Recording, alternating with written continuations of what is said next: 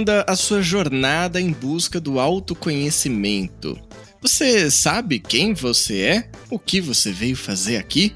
Foi sobre isso que eu falei com a Juliana da página Agenda Espírita lá no Instagram e agora trago para você as nossas reflexões e o nosso papo sobre a jornada do autoconhecimento. Então, aumenta o som e vem com a gente mais um episódio do podcast Coaching Espírita.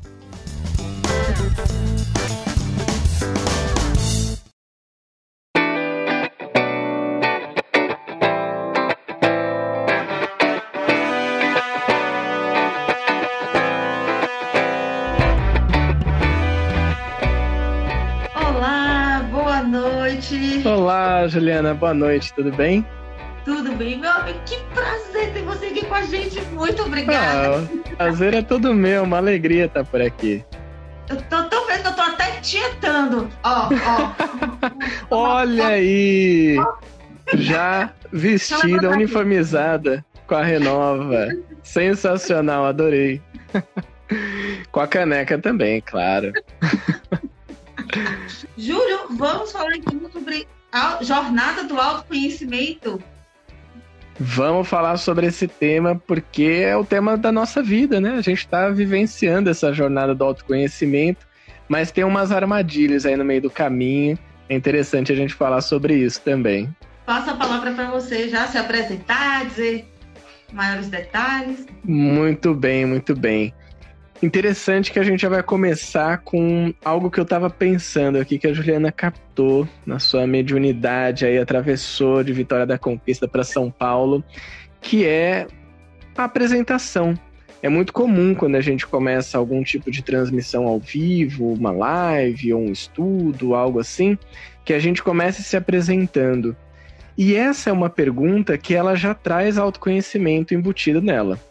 Porque quando uma pessoa te pergunta quem é você, eu poderia responder para Juliana assim: Juliana, eu sou o Júlio, eu sou de São Paulo, eu tenho 31 anos, eu trabalho com comunicação, com rádio, com TV e eu gosto muito de comer pizza. Então eu estou trazendo algumas coisas. Eu sou formado em gestão de processos gerenciais, estou fazendo uma pós-graduação agora em psicologia positiva, então eu trouxe várias coisas para vocês para apresentar que não são coisas que refletem quem eu sou, e sim o que eu faço, ou o que eu tenho, ou o que eu consegui, ou algo que representa essa personalidade, esta pessoa que chama Júlio Sena.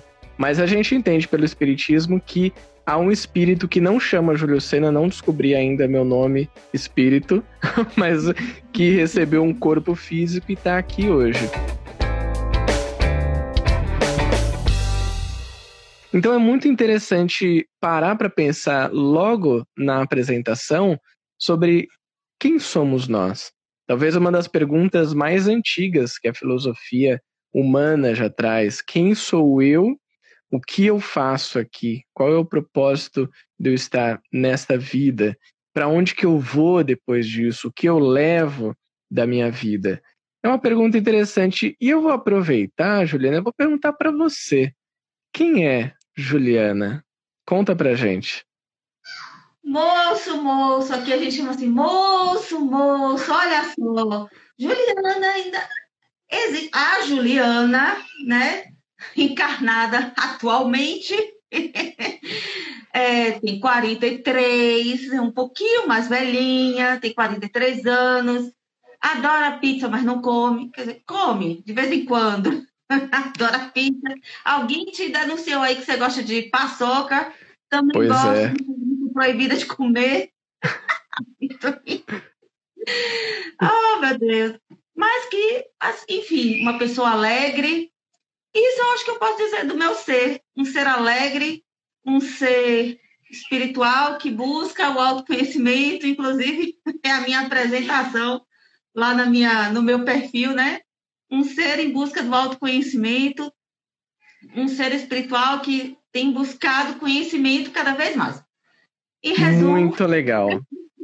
Muito legal, porque você já deu uma resposta, Juliana, que está muito mais próxima desse sentido de quem é você do que até a resposta que eu dei, porque eu dei aquela resposta genérica que a gente fala, o que, que eu faço, onde que eu trabalho, onde que eu me formei, e você trouxe, acho que uma frase que ela caracteriza muito isso, um ser em busca de autoconhecimento, um ser, um ser, alguém que é, não é alguém que está, não é alguém que tem, não é alguém que faz. Embora na nossa apresentação a gente fale aquilo que a gente gosta, o que a gente não gosta. Eu até em algumas apresentações eu ia treinando isso, porque eu não tinha essa resposta. E a reflexão ficava na minha cabeça, eu pensava, e agora, como é que eu vou responder isso? E aí eu comecei a responder assim: Bom, eu sou o Júlio e eu sou uma pessoa que gosta muito de duas coisas que eu acredito que na vida é, são fundamentais, que é ler e escrever. Mas ainda assim, eu estou falando de algo que eu gosto e não quem eu sou. Então, isso realmente dá um nó na nossa cabeça, e por isso que a jornada do autoconhecimento e a proposta desse papo de hoje, eu vou trazer aqui algumas reflexões, mas é que a gente troque também, que você também traga suas reflexões e que o pessoal que está aqui acompanhando contribua, faça perguntas, fique à vontade. Essa estrada de autoconhecimento, ela é uma estrada que a gente caminha e que ela vai se fazendo ao longo do caminho. Ela vai se construindo e nós somos esses construtores do nosso conhecimento. Só da gente pegar a palavra autoconhecimento, ela é autoexplicativa. Vou usar o auto aqui algumas vezes. Por quê? Conhecimento é quando eu vou em busca de algo que eu não sei. Então eu quero aprender, por exemplo, uma coisa que durante a pandemia eu comecei a aprender, que é a cozinhar. Não sabia cozinhar, aquela coisa básica, um arroz, um, um macarrãozinho, fritar um ovo, né, uma coisa assim mais simples. E aí fui pesquisar para saber como é que eu poderia fazer receitas diferentes. Busquei conhecimento e autoconhecimento. É quando eu dedico também parte do meu dia parte das minhas horas, que são valiosas, as nossas horas são muito valiosas, é o recurso que a gente não consegue reaver de forma nenhuma, então você não consegue retomar as horas que você perdeu. Eu dediquei a isso para conhecer o que há dentro de mim. Nossa, Júlio, mas isso parece algo muito filosófico. Eu vou conhecer o que há dentro de mim. Como é que isso pode se tornar mais prático? E até é um pouco da proposta que eu trago no meu canal, né, no Coaching Espírita. É um espiritismo prático, sem mimimi, uma coisa que você coloca no dia a dia, coisa leve. Então, como é que eu coloco isso de maneira prática? A gente pode fazer alguns exercícios para isso. Existem técnicas, existe a terapia. Vou até aproveitar e mandar um abraço aqui para minha amiga, a cientista espírita Gabi Mulher, que falou aqui: quanto tempo que eu não vejo uma live, Júlio, meu amigo, que felicidade. Um abraço, Gabi. Então, vamos aqui nesses breves minutos fazer alguns exercícios de olhar para dentro. Como é que eu olho para dentro? A gente pode fazer isso pensando em qual, qual é o principal comportamento que hoje na nossa vida nos incomoda ou que de certa forma incomoda até outras pessoas e a gente acredita que seria bom transformar seria bom modificar, seria bom regenerar, para usar uma palavra que no Espiritismo a gente tem ouvido bastante sobre a regeneração do mundo, mas isso começa em cada um de nós. Esse seria um primeiro passo para a gente se autoconhecer. Não porque, ao descobrir o que é isso que eu quero melhorar, que eu quero transformar, eu já sou um ser conhecedor de mim mesmo.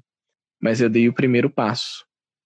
Eu consegui fazer algo que lá no Evangelho segundo o Espiritismo, no capítulo 17, o Kardec e os espíritos falam: como é que você reconhece o verdadeiro espírita? Infelizmente, embora a camiseta é maravilhosa da Juliana, né? Vou fazer aqui o, o merchan da Renova Camisetas. Espera aí, deixa eu mostrar de novo. Ah, deixa eu mostrar aqui. Olha aí. 19 plataforma do autoconhecimento. Mas será que é assim que a gente descobre que a pessoa é verdadeiro espírita? Não. A gente pode até usar a camiseta, é muito legal. Também tenho aqui as camisetas, mas a frase, que é uma frase emblemática para nós espíritas, é: reconhece o verdadeiro espírita pela sua transformação moral, um ponto, coloca esse de lado, e pelo esforço que emprega em domar suas más tendências. Ok. O esforço tem a ver com vontade, com a dedicação, com o empenho que a gente vai ter para domar essas más tendências. Mas o que são as más tendências? É aí que entra autoconhecimento. Quando eu passo a mergulhar em quais são as tendências. Mas, Júlio, como é que eu vou saber quais são as minhas tendências? Observação. A observação permite que você perceba quais são as principais habilidades que você tem na sua vida, quais são os principais comportamentos que são negativos na sua vida, coisas que você precisa melhorar. Mas é só através da observação. E eu estava fazendo, agora há pouco, vou trazer aqui para vocês um exercício prático de autoconhecimento. Sabe qual é? Vocês vão achar até curioso. Eu estava jogando videogame. Aí você fala, nossa, que negócio esquisito é esse? Que ele estava jogando videogame e fazendo exercício de autoconhecimento? Sim. Eu comecei a perceber o seguinte: recentemente, jogando um, um jogo aqui que eu tenho, um jogo que é de futebol, o jogo estava muito fácil, então eu estava ganhando todas as partidas. E aquilo, ok, tava, ficava bem, falava, ah, que legal, estou ganhando tudo.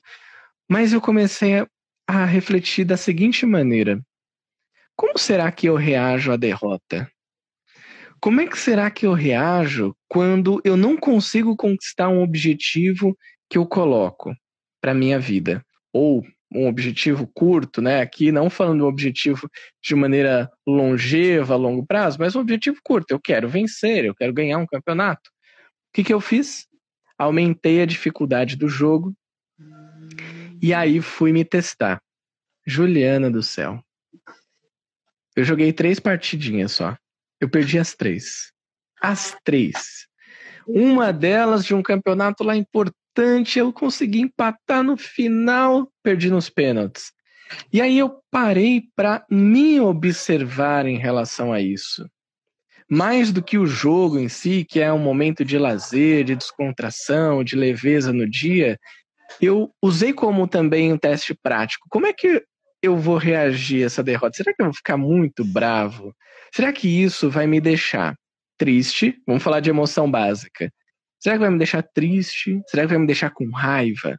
Será que vai me deixar com é, nojo do jogo? Ah, não quero mais jogar, então, nunca mais, porque esse jogo é muito ruim. E mais do que isso, será que eu vou atribuir algo que está acontecendo à minha vida a um elemento externo à minha vida? E aí eu parei uns minutos, terminei o jogo, desliguei e fiquei aqui, antes de entrar na live, pensando sobre isso, refletindo mesmo. O que, que eu senti dentro de mim? Qual foi a reação que eu tive quando eu tomei aquele gol no finalzinho da partida? E aí eu tava comemorando que eu ia ganhar, empatou, eu fui para os pênaltis e perdi. A maneira como a gente reage à vida, ela tem tudo a ver com autoconhecimento. E eu tenho estudado, Juliana, algo que é bem interessante e que condiz até com muitos pensamentos da doutrina espírita, que é a filosofia, principalmente a filosofia estoica, estoicismo, que traz como dos seus nomes o Sêneca, também o imperador Marco Aurélio, o Epiteto e tantos outros. E o Epiteto fala uma coisa que é um dos pilares da filosofia estoica, que ele fala sobre controle que uma das grandes questões da vida é a gente discernir aquilo que a gente tem controle, e a gente só tem controle sobre as nossas ações, olha só. Isso já dá uma bela de uma dica de autoconhecimento. A gente só tem controle de, das nossas ações, ou seja, como é que eu reajo à vida, quais são as palavras que eu uso, as atitudes que eu tenho, os pensamentos, isso eu tenho controle. E a gente não tem controle de tudo que é externo. E é muito comum, e a gente está vivendo um momento bastante delicado, em que a culpa está no externo. Então a gente aponta sempre para o outro. A culpa é do outro, é o que o outro fez ou não fez. E isso vai afastando cada vez mais a nossa, o nosso pensamento, a nossa reflexão sobre quem eu sou, como eu reajo, o que eu faço que traz benefícios ou malefícios para a minha vida. O Espiritismo traz isso na sua essência. a responsabilidade da encarnação é nossa. Às vezes a gente tem aquele pensamento, e, e é normal que a gente tenha, de que Deus tem nada para fazer melhor. Então o que, que ele faz? Ele fica olhando para nossa vida e fala: ah, gostei disso que você fez, não, hein? Vou te dar uma castigadinha aí. Eu não achei legal, não. e aí ele olha para outra pessoa e fala: Você eu gostei. Já deu uma ajeitada no cabelo, sabe? Tá fazendo as coisinhas direitinho. Vou te dar uma recompensa aqui. Infelizmente não é assim que funciona. Existem as leis divinas, elas regem o universo, são imutáveis, perfeitas, porque foram criadas por Deus, que é perfeito, imutável, a inteligência suprema do universo. E nós estamos vivenciando o reflexo dessas leis na nossa vida.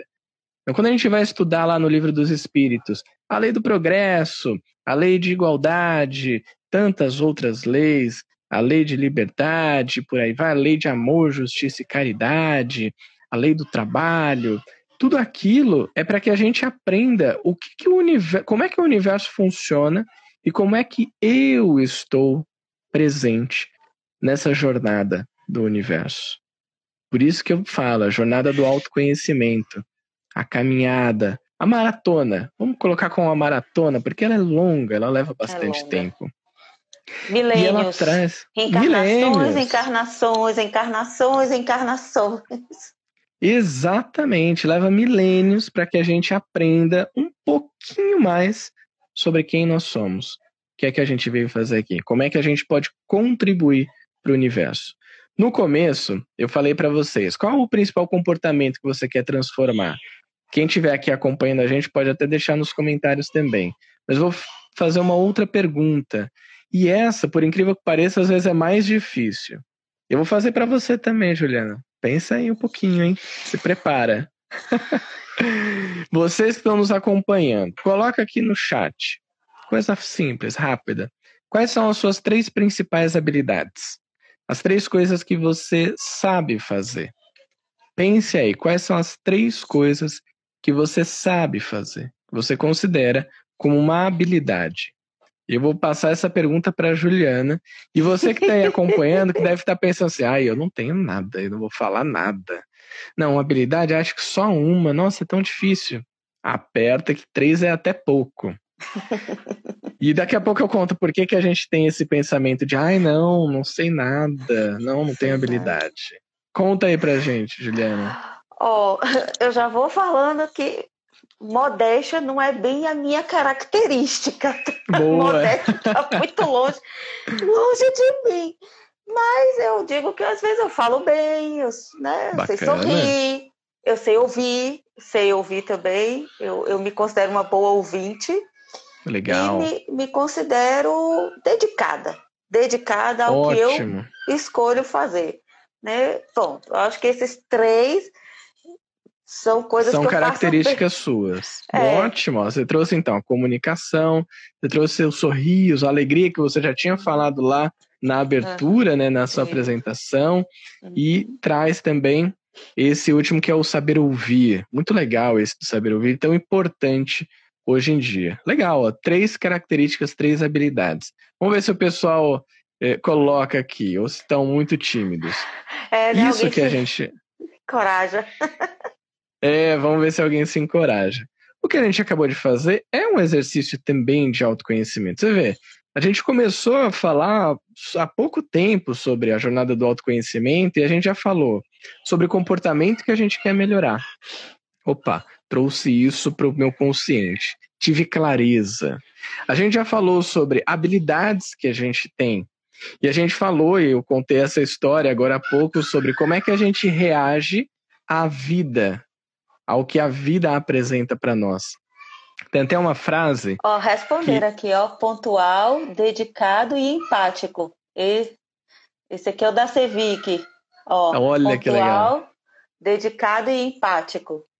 E, e a Gabi, é Gabi, né? É a Gabi. A Gabi respondeu o que, meu Deus? Ai, travei aqui. Aqui, ó. Achei. Sou criativa. Ela falou assim: sou criativa, sou didática e argumento bem.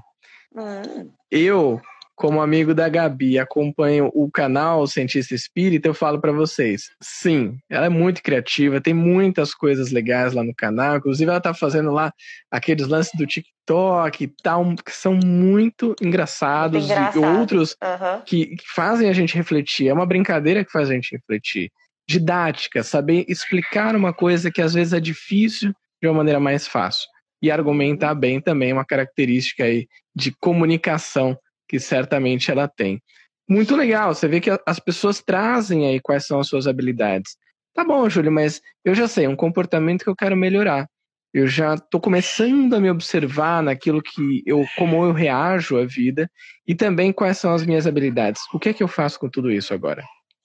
Eu ponho isso no liquidificador, bato e vai sair o quê?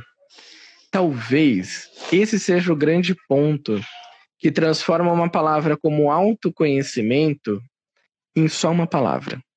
Que isso aí existe há milênios. O pórtico do oráculo de Delfos, que é onde está escrito o Nos te ipsum, homem conhece-te a ti mesmo, e que Sócrates desenvolveu isso e Platão registrou, e depois a gente vê isso surgindo com outros é, filósofos ao longo da, da história da humanidade, para que aquilo saia de um pedaço de pedra e venha para dentro de nós, necessita de ação. Como eu falei para vocês, eu precisava conhecer como que é o Júlio lidando com a derrota, lidando com a perda, lidando com, às vezes, até um sentimento de falta de capacidade. Eu vou me colocar a teste. Nesse sentido, eu tinha uma possibilidade de fazer isso e usei uma, um momento de lazer como um laboratório de mim mesmo. E isso a gente pode ter durante a vida. Claro, eu não estou falando para a gente buscar é, coisas ruins que aconteçam. Do tipo, como é que o Júlio reage a cortar o dedo, né, enquanto está cozinhando? Eu prefiro não saber. É porque eu descobri isso essa semana. Deu uma cortada aqui no dedo, não foi tão legal. Então não quero repetir isso. Mas a vida acontece, a vida é o que está rolando aqui agora. E como é que eu vou reagir a essas situações? A gente pode pensar. Então, essas primeiras reflexões é para que a gente tenha um pouco mais de clareza sobre a jornada do autoconhecimento, mas que a partir disso a gente possa conhecer mais, não só sobre nós mesmos, mas sobre o tema em si. E é aqui que entra a Juliana, o nosso papo e também as participações do pessoal aqui na live. A Gabi, se estiver por aí, também com certeza tem muito a contribuir com a gente ah, eu poderia dizer que, para mim, é, o, que, quem me acompanha desde o início do ano passado, eu falo sempre que meu drama é derrubar colher no chão, derrubar garfo no chão. Como diz minha mãe, eu pego as coisas com a pontinha dos dedos, então tudo cai da minha mão. Tudo cai da minha mão. Mas eu fico num ódio. Eu sou lerda mesmo. E que não sei o quê. Aí quando eu comecei a minha jornada do autoconhecimento lá atrás, um ano atrás, assim, que eu realmente peguei firme. Aí eu, hum, não precisa brigar com a pobrezinha do ser inanimado que é uma colher.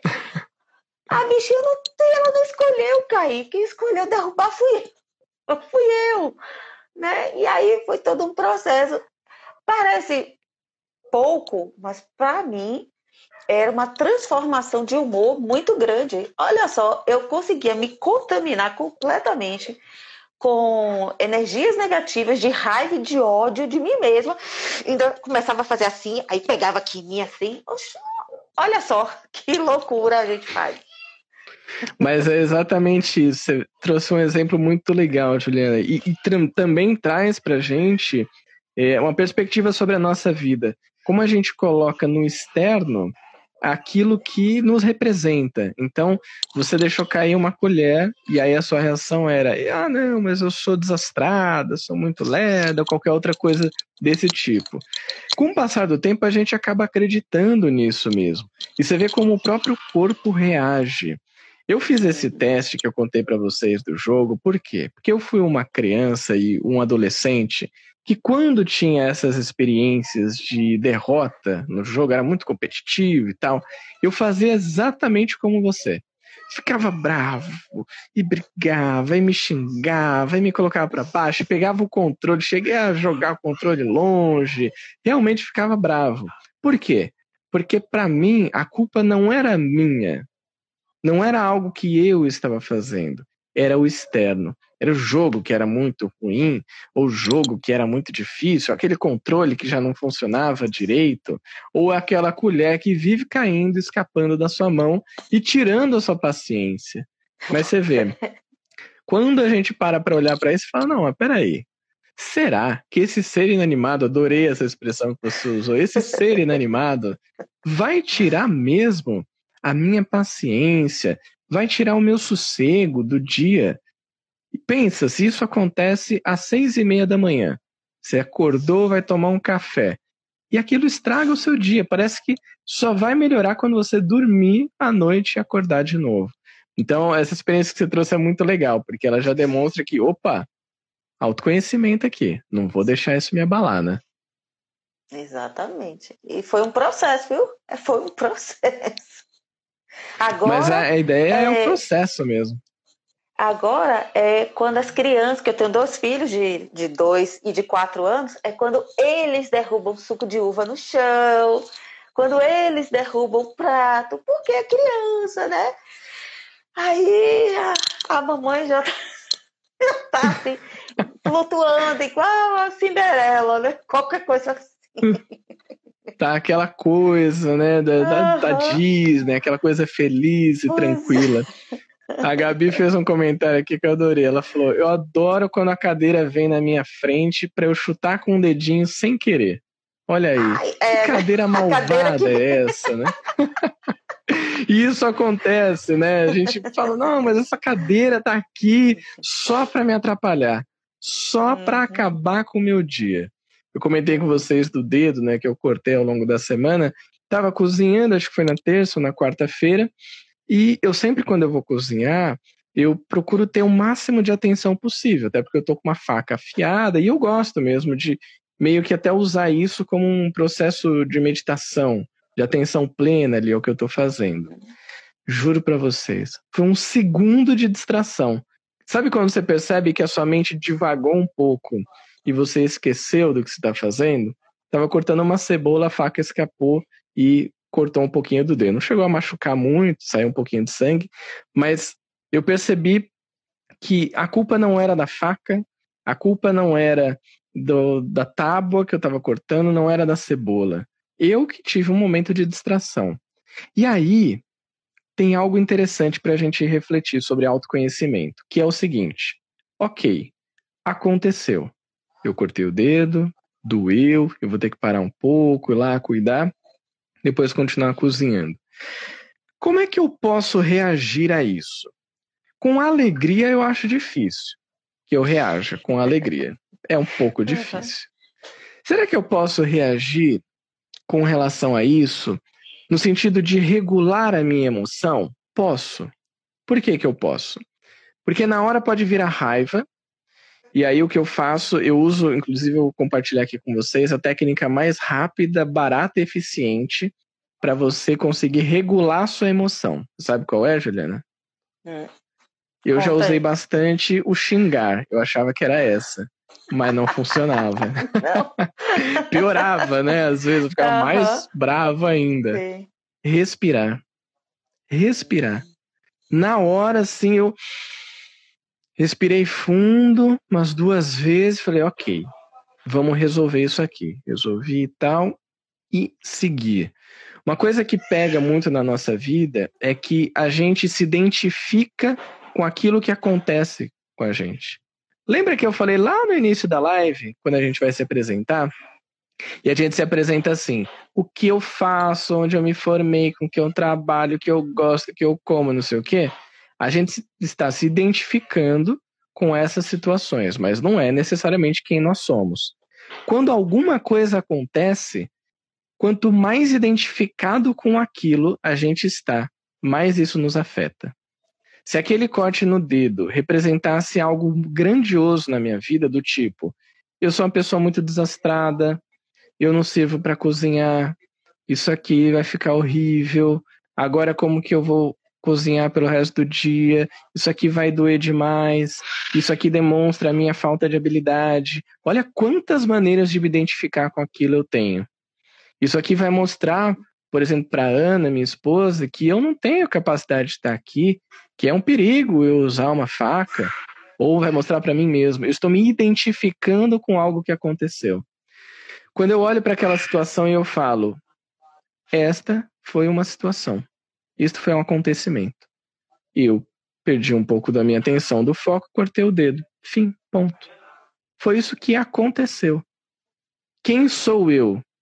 Eu sou a pessoa que respira quando acontece alguma coisa assim, para que o meu corpo, o, o corpo físico, ele possa, através de todos os seus processos bioquímicos, restaurar um pouco da minha tranquilidade e eu seguir adiante a minha vida. Nossa, Júlio, mas isso parece aquelas coisas de monge, né? Não, não é. Porque quando a gente fala de autoconhecimento, às vezes ele está muito distante, ele parece aquela coisa que eu preciso ficar sentado numa pedra com a cabeça raspada, falando a ah, um, a ah, um, e não é. Autoconhecimento é aqui agora. É lavando louça, é jogando videogame, é chutando a cadeira que vive aparecendo na nossa frente, é derrubando a faca, é vendo o filho, a filha derrubando o suco no chão, naquele tapete que você acabou de lavar, tava lindo, lindo, lindo. Será que a gente está muito identificado com tudo isso que acontece? O quanto isso te afeta? Isso é autoconhecimento também. Uhum. Isso, e, e, isso me, me remete também às, às crenças limitantes, é, tudo que a gente ouve quando é criança, né, que desde criança que pode imprimir isso, né, na gente de, de que você é isso, é aquilo, é, até para elogiar tem estudos dizendo que não é mais nem para testificar de que é inteligente. Nossa, como você é inteligente, né? Tudo agora tá tem estudo para essas coisas, daí a gente fica, meu Deus, como é que a gente lida com essas crenças, né? Como realmente vencer as crenças ou, ou talvez nos enxergar apesar de, como você falou aí do, do foi um momento, não é, não sou eu aquilo, aquilo não sou eu, foi um momento, mas que eu posso, eu particularmente que sou da área de direito, já que você citou, né, que sou da área de direito, vivi no mundo dos concursos muitos anos e a gente tra trata disso se tem, é um autoconhecimento de todo. Fazer concurso é autoconhecimento, sabe? É um processo de autoconhecimento, de não olhar, não se comparar ao outro, buscar sua própria melhora, é, você contra você, contra não, você vencendo você mesmo a cada dia, se melhorando cada dia, que não deixa de ser a, a resposta de Kardec, né? O bom espírito, aquele que, que busca ser melhor hoje do que ontem, Exato. amanhã melhor do que hoje, e etc. É exatamente isso. A Gabi até falou aqui: agimos a partir dos significados que damos às situações que ocorrem em nossas vidas. Santo Victor Frankl.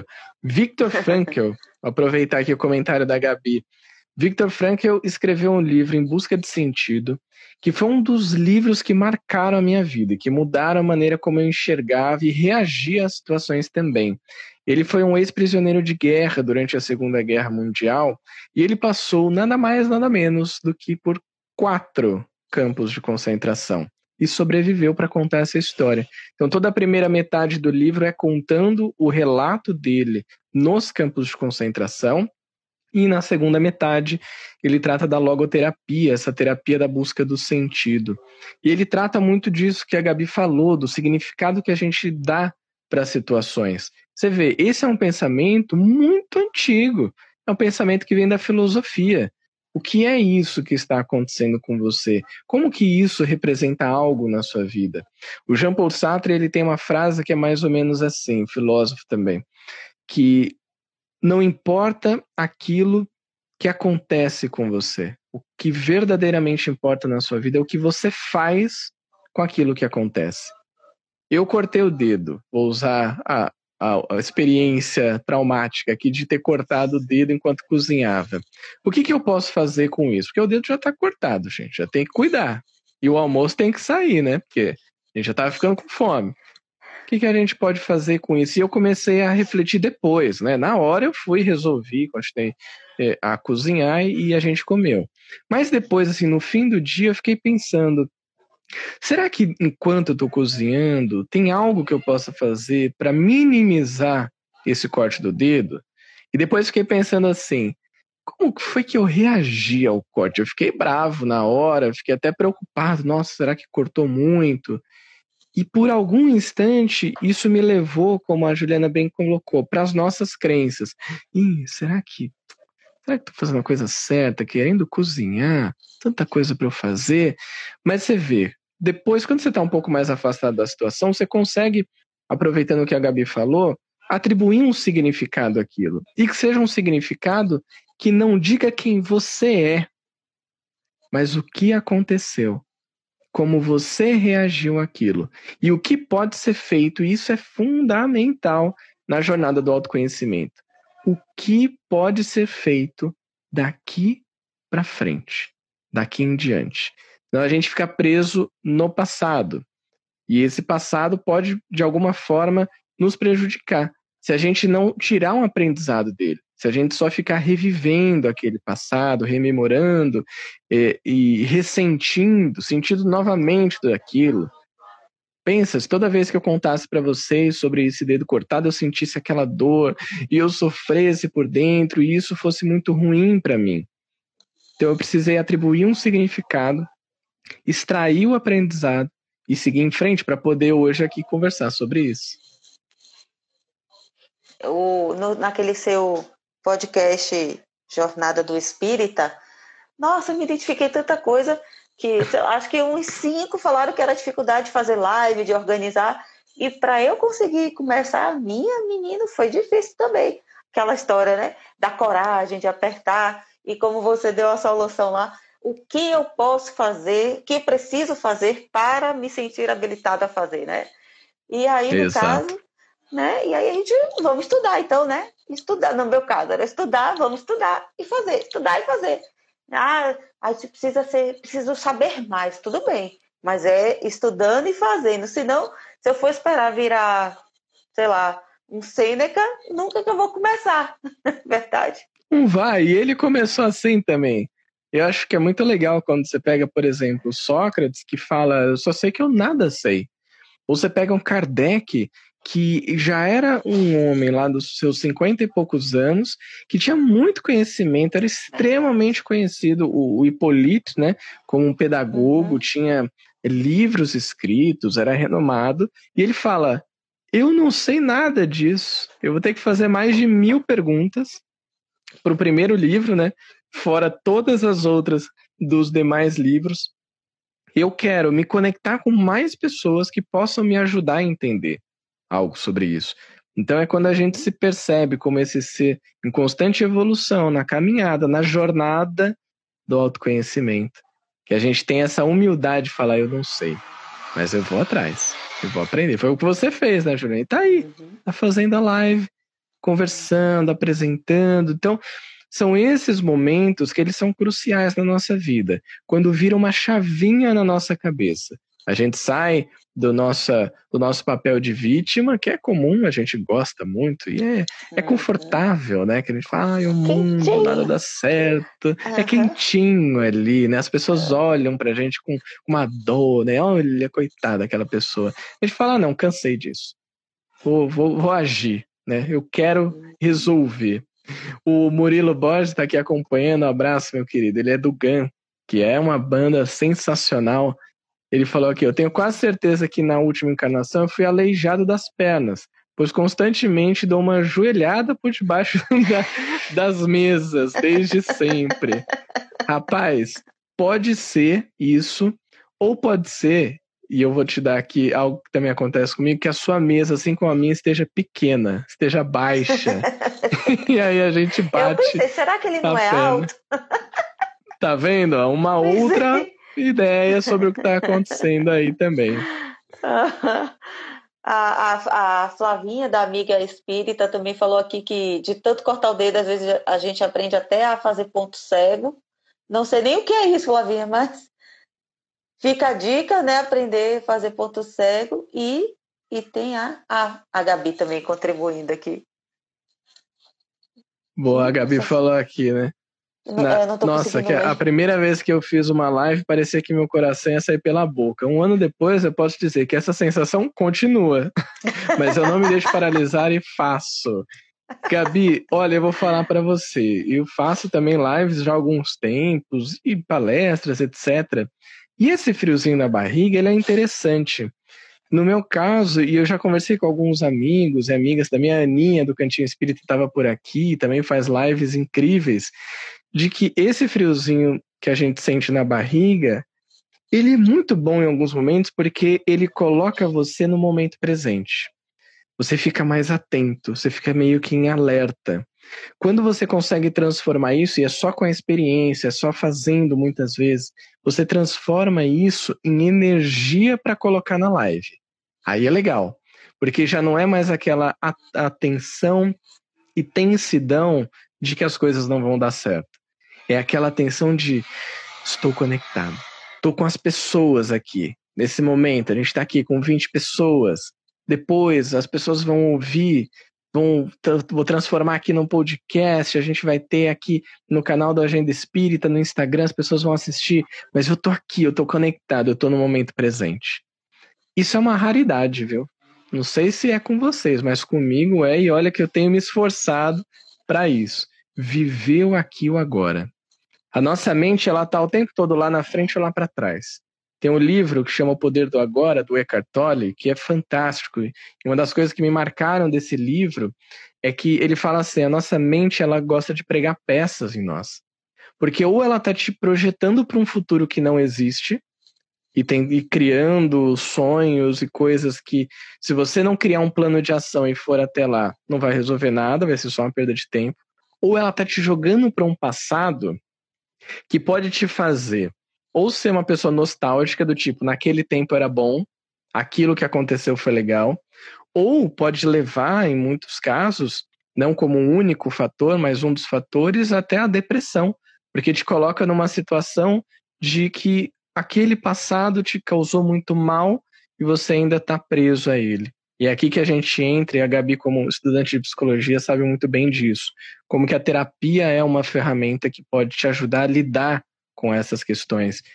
O que eu uso também, que eu acho muito legal, é que eu gosto muito de meditar. Meditar para que eu cada vez mais esteja no presente. Foi o que eu falei para vocês quando eu estou cozinhando. Cozinhar, eu posso usar dessa atitude, dessa ação no meu dia para meditar, que é o quê? Estar presente. Eu estou ali cortando, eu estou explorando os meus sentidos, porque quando eu corto, por exemplo, uma cebola, e eu adoro cortar cebola, adoro cortar as coisas, assim, Chorar. preparar. Chorar. A gente já chora as mágoas, tudo, já resolve tudo ali na cebola, né? já corta o dedo e chora junto. E eu gosto, assim, e ali eu tô tão concentrado que não é só o cortar a parte sensorial de tato. Eu ouço o barulho da faca na cebola. Eu sinto o cheiro da cebola. E depois, quando eu vou comer, eu sinto o gosto da cebola e eu estou vendo a cebola, a cor dela. Parece coisa de maluco, mas isso me coloca cada vez mais no momento presente. Eu estou dando um exemplo de uma pequena ação. E se eu fizer isso quando eu estiver estudando? Eu estou aqui, né? Comecei a minha pós-graduação, coloco uma aula. Se eu começar essa aula e tiver com o celular do lado, o Facebook aberto, o YouTube, o Instagram, sei o quê, e eu estou lendo um livro e ao mesmo tempo eu estou assistindo um programa na TV, não vai dar certo. Isso também é autoconhecimento. Como é que eu consigo estudar melhor? Quais são os sentidos que eu posso explorar que me fazem absorver mais conteúdos? A gente pensa que autoconhecimento, né, mais uma vez, as crenças sobre autoconhecimento é só, ah, então o que eu faço de bom e de ruim. Não. Como é que eu reajo à vida? Quem sou eu? Foi uma primeira pergunta que a gente fez aqui. A Juliana falou: Júlio, se apresente. E aí eu, eu entrei no paradoxo do quem sou eu. Ela me colocou em maus lençóis, porque eu não tenho essa resposta. E aí o que, que eu faço? Eu devolvo a pergunta para ela. Eu pergunto: quem é você? E eu faço isso com todo mundo e pergunto para quem está aqui com a gente: quem é você? Como é que você, como espírito, que hoje usa desse corpo, está reagindo ao mundo ao seu redor. Está reagindo às situações da sua vida. Ajuda muito, e isso a gente encontra eh, muito no livro dos Espíritos, do Evangelho também, quando a gente tem conhecimento da vida futura. Porque se eu achasse que eu, eu sou o Júlio e eu sou finito, eu acho que isso ia dar um nó na minha cabeça. Para um dos lados. Ou eu ia sair por aí curtindo a vida doidado, ah, vamos aproveitar mesmo. Ou eu ia falar, meu, cada milésimo de segundo é importante, mas assim, depois de tantos anos, acabou. E a gente tem uma informação que é maravilhosa, que é a vida continua e você não é isso aqui. Você vai além. O que você aprendeu nessa vida, você vai levar adiante. Acho que isso é um presente maravilhoso, né? Muito. Uh, esse, essa noção do presente, né, que você falou. Isso é uma luta também. Para mim, é, ainda estou em uma luta muito iniciante, muito faixa branca ainda. Estou no faixa branca. Nossa, você está no presente porque ansiedade. Né? Ansiedade me define também. Sim, um acho que está nos definindo, né, Juliana? Você viu. A gente está passando por um momento bem peculiar, esse da, da história da humanidade, né? Que é da pandemia. Em 2018, a OMS fez uma pesquisa, um estudo bem grande eh, sobre ansiedade e depressão, para ver a quantidade de pessoas né, que tinham ansiedade e depressão. Você acredita que o Brasil ficou em primeiro lugar no ranking de países com pessoas mais ansiosas? Somos nós, olha que beleza. Isso em 2018 antes da pandemia. São milhões de pessoas no mundo e no Brasil também que têm ansiedade, que têm depressão. E a ansiedade no mundo que a gente vive hoje, que é um mundo muito acelerado, ela tem crescido cada vez mais. É muito incerto. É aquele lance do que falam do mundo VUCA. É um mundo que é volátil, que é incerto, que é ambíguo e tudo mais. Então a gente tem muitas incertezas ao longo da vida e isso vai tornando a gente mais ansioso, porque a gente não sabe como vai ser o futuro. Por isso que atitudes como essa de diminuir um pouco a nossa nosso ritmo, de se conectar mais com o que está acontecendo no aqui e no agora, de aproveitar cada momento, ajuda também a lidar com a ansiedade. A Gabi colocou aqui: adoro cortar cebola e alho, super terapêutico. É isso. São atitudes é, e até interessante, uma amiga minha, psicóloga, ela estava me explicando um dia que a gente estava almoçando. A gente almoçava sempre juntos, assim, uma vez por semana, e ela falou assim: Júlio, eu gosto muito desses almoços que a gente tem. Eles não são terapia, mas eles são terapêuticos. E eu levei isso para a vida agora. Então, isso que a Gabi falou é muito real. Não é terapia, mas é terapêutico. Várias coisas que a gente pode fazer na vida são terapêuticas. Uma outra atitude que me coloca no presente, que me ajuda no autoconhecimento e é super terapêutico, é a escrita. Então eu faço meio que um diário da minha vida. E nesse diário, além de estar ali conectado ao que está acontecendo, eu reflito.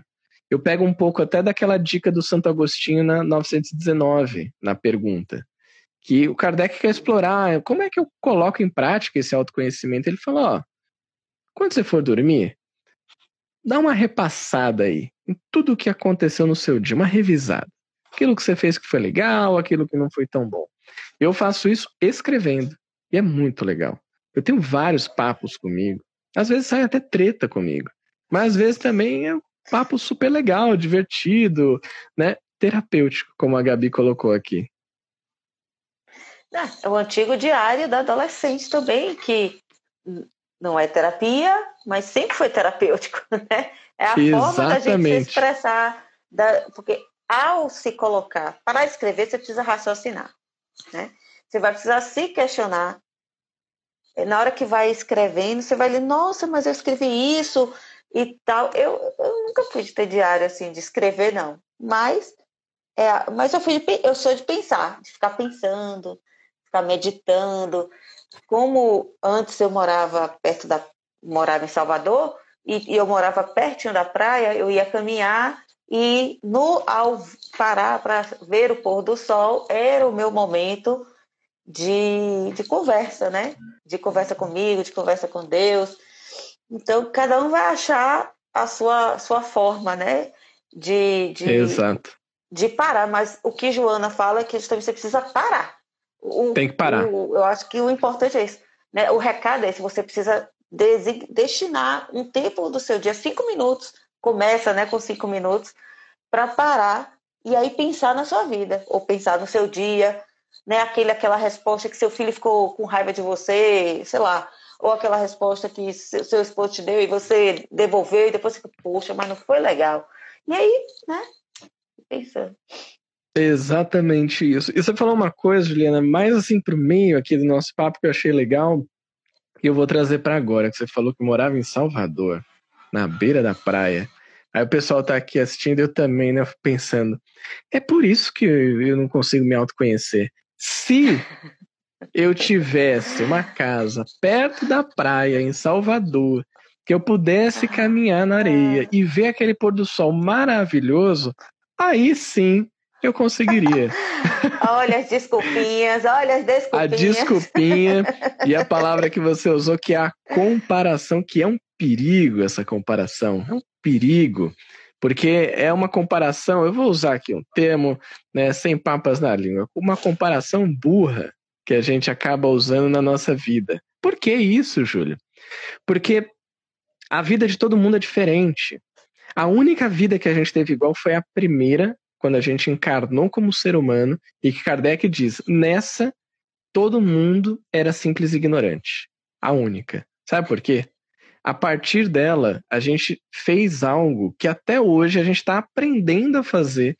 E eu diria que é uma das habilidades que podem nos ajudar daqui para o futuro, para a nossa vida, que é aprender a fazer escolhas. A gente começou a fazer escolhas. Eu escolhi por um lado, a Juliana escolheu para o outro, a Gabi por outro, o Murilo estava aqui com a gente por outro, e isso nos trouxe até aqui. Uns caminharam mais em habilidades como, por exemplo, cortar cebola e alho, a gente já tem paciência para fazer isso, mas às vezes sai uma lasquinha do dedo também. Outros já têm uma habilidade muito boa de ouvir, outras de conversar, outras são aquelas pessoas que, com o olhar, ela já consegue te acalmar, ela desenvolveu essa habilidade. E isso tudo foi baseado nas escolhas. Não é quem nós somos, mas as escolhas vai formando aquilo que nós carregamos dentro de cada um de nós. A Gabi até falou aqui, eu sou uma doidinha que está sendo feliz com as pequenas coisas e me irritando com coisas desnecessárias. Ah, mas também eu sou estudante de psicologia, administro um perfil espírita, sou cantora, mas isso é o de menos. Então ela trouxe aqui algumas características de quem a personalidade Gabi é hoje. O que disso a Gabi vai levar? Ela falou aqui que é estudante de psicologia e tem o perfil e a cantora. Eu acredito que ela vai levar muito do conhecimento de psicologia, dos estudos que ela está fazendo. O perfil, na próxima vida, eu acho que ela não vai lembrar. Não vai levar. Desculpa, Gabi, mas vai ficar aí, tá bom? Mas não, fique apegada a ele, não. Porque você vai levar o quê? O aprendizado de fazer live, de se conectar com pessoas, de receber mensagens no inbox de pessoas pedindo auxílio, de receber mensagens, e é um cuidado muito grande que nós que estamos compartilhando conteúdo na internet precisamos ter, que é o da vaidade. Super autoconhecimento isso. Como é que eu reajo a uma mensagem elogiosa? Uma coisa que eu tenho buscado fazer, e às vezes eu recebo uma pessoa que fala assim: nossa, eu ouvi um podcast seu, porque hoje eu estou mais ativo no podcast. Eu adorei, foi maravilhoso e tal, não sei o quê. Eu respondo para a pessoa: Olá, Fulano, tudo bem? Ó, muito obrigado. E eu fico feliz que o conteúdo tenha sido útil para você, porque ela está falando sobre o conteúdo. Mais uma vez, como eu me identifico com aquilo? Aquela live que eu fiz, aquele podcast, sou eu? Ou é algo que eu compartilhei? O que mexeu com a pessoa é o Júlio, ela nem conhece o Júlio. Se nem eu sei quem sou eu, imagina a pessoa que acabou de ouvir uma live. Mas ela se identificou com o conteúdo, aquilo trouxe algum pensamento bom para a vida dela, alguma reflexão positiva. E eu agradeço por isso. Que bom que algo que você encontrou e que eu pude contribuir trouxe utilidade para sua vida. Eu me distancio, eu não me identifico com aquilo. Eu não sou o podcast. Eu sou o Júlio que pode compartilhar alguma coisa. Então é, é interessante quando a gente faz essa distinção. Quem nós somos e o que nós fazemos. A gente começou falando sobre isso e a gente vem aqui quase no final também tratando sobre isso. Ué, mas o autoconhecimento é isso. A gente roda e volta para nós mesmos. Roda, passa por um monte de coisa e volta para a mesma questão. E aí, como é que eu lido com isso? Já aprendi a lidar como com, é que isso? Lido com Talvez isso? ainda não, né? E assim, porque a vida é cíclica, né? É cíclica e a gente também é, a gente passa por isso e vai repetindo muitas das coisas até para o nosso aprendizado. A Priscila falou aqui: olha, Priscila, você me levou 20 anos atrás. Quem lembra dos questionários que a gente criava e passava para todos responderem? O famoso caderno de perguntas. Sim. Olha como nós, na infância e na adolescência, éramos sábios. Porque as perguntas, muitas vezes, elas revelavam um pouco de você. Sim. Sabe uma coisa interessante? É, tem, existem livros e tem aqueles, é, aquelas caixinhas de perguntas sobre autoconhecimento que você compra e tem várias cartinhas que são perguntas muito parecidas com essa que a Priscila falou. Você pegar para responder uma pergunta dessa por dia, já vai ser um autoconhecimento. Inclusive, agora eu posso fazer o merchan, né, Juliana? Da claro, jornada do autoconhecimento. Claro. Sim, sim. Tem um podcast que eu comecei a fazer, na verdade foi até um trabalho a pedido, ao convite do meu amigo Uriel, do Espiritismo 24 Horas, que era produzir conteúdos para canais de WhatsApp que ele estava organizando, e eu acabei transformando em podcast, que é a jornada do autoconhecimento. Eu estou pegando item a item do Evangelho, eu transformo aquele item em um texto e gravo esse texto, e sempre tem uma pergunta. Agora a Priscila falou, eu me lembrei disso na hora.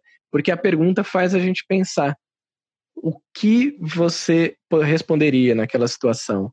Isso é autoconhecimento também. Não foi à toa que o grande, que quem trouxe né, o conhecimento lá da, do pórtico de Delfos, Sócrates propunha, utilizava a maiêutica dos, da, das perguntas, né? Exato. né? De, de se perguntar sempre. É um exercício, o melhor exercício que tem, se perguntar, se questionar né? Se, se questionar. Assim, por quê? Por quê? Porque é a melhor pergunta do universo. é maravilhoso. Eu acho ótimo. E é que sim, é, é aquele porquê sem ansiedade, é o porquê da curiosidade. Sim. É o porquê de vamos explorar um pouquinho mais isso, né?